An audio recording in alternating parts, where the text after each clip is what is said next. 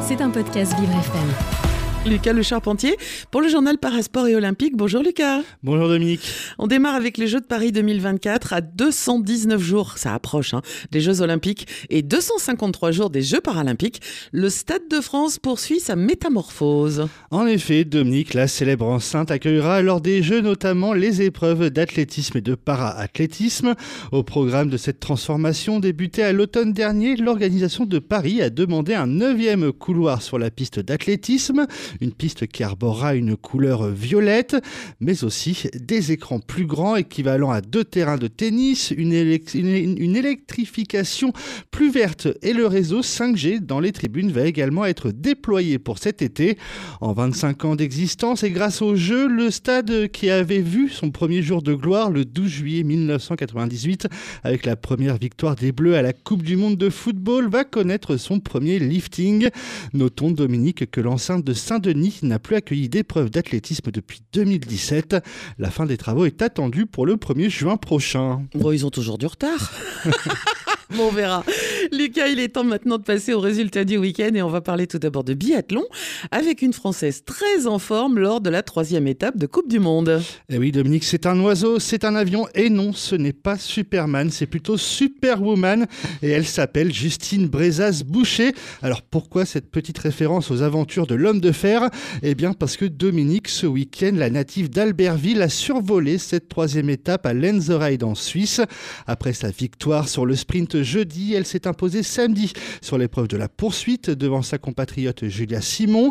Et hier, elle s'est adjugée l'épreuve de la Mastart devant la Suédoise Elvira Auberg.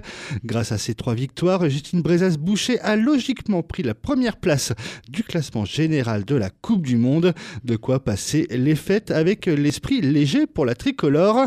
Côté masculin, c'est le Norvégien Johannes Bö qui continue de dominer la compétition avec notamment deux victoires ce week week-end sur la poursuite et la Mastart.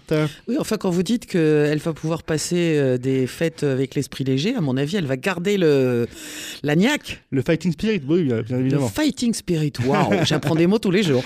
On poursuit, Lucas, avec de l'escrime. Samedi se déroulaient à Nantes les championnats de France. Effectivement, Dominique, et au sein du complexe Mangin-Beaulieu, les six armes étaient regroupées en un même lieu. Cela faisait 15 ans que ce n'était pas arrivé. En sabre, la victoire est revenue à Cécilia Berger, chez les femmes et à Maxime Pianfetti chez les hommes. Pour l'épée, chez les femmes, c'est Oriane Malo-Breton qui l'a emporté. Chez les hommes, la victoire finale est revenue à Paul Allègre. Enfin, pour ce qui est du fleuret, le, dans le tableau féminin, la victoire est revenue à Pauline Ranvier. Et côté masculin, c'est Raphaël Savin qui l'a emporté. Qui l'a emporté, pardon. Et Lucas, on termine avec un mot de handball féminin, puisque hier soir, les Françaises affrontaient la Norvège en finale du championnat du monde.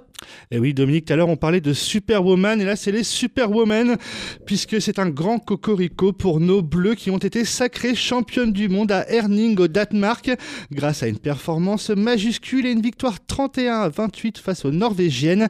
Elles finissent la compétition sur un sans faute avec 100% de victoire.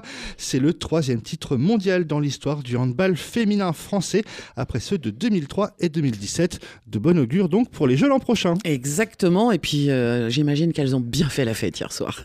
Oh oui, je pense aussi. Merci Lucas, le journal Parasport et Olympique de Lucas Le Charpentier, tous les matins sur Vivre FM. C'était un podcast Vivre FM. Si vous avez apprécié ce programme, n'hésitez pas à vous abonner.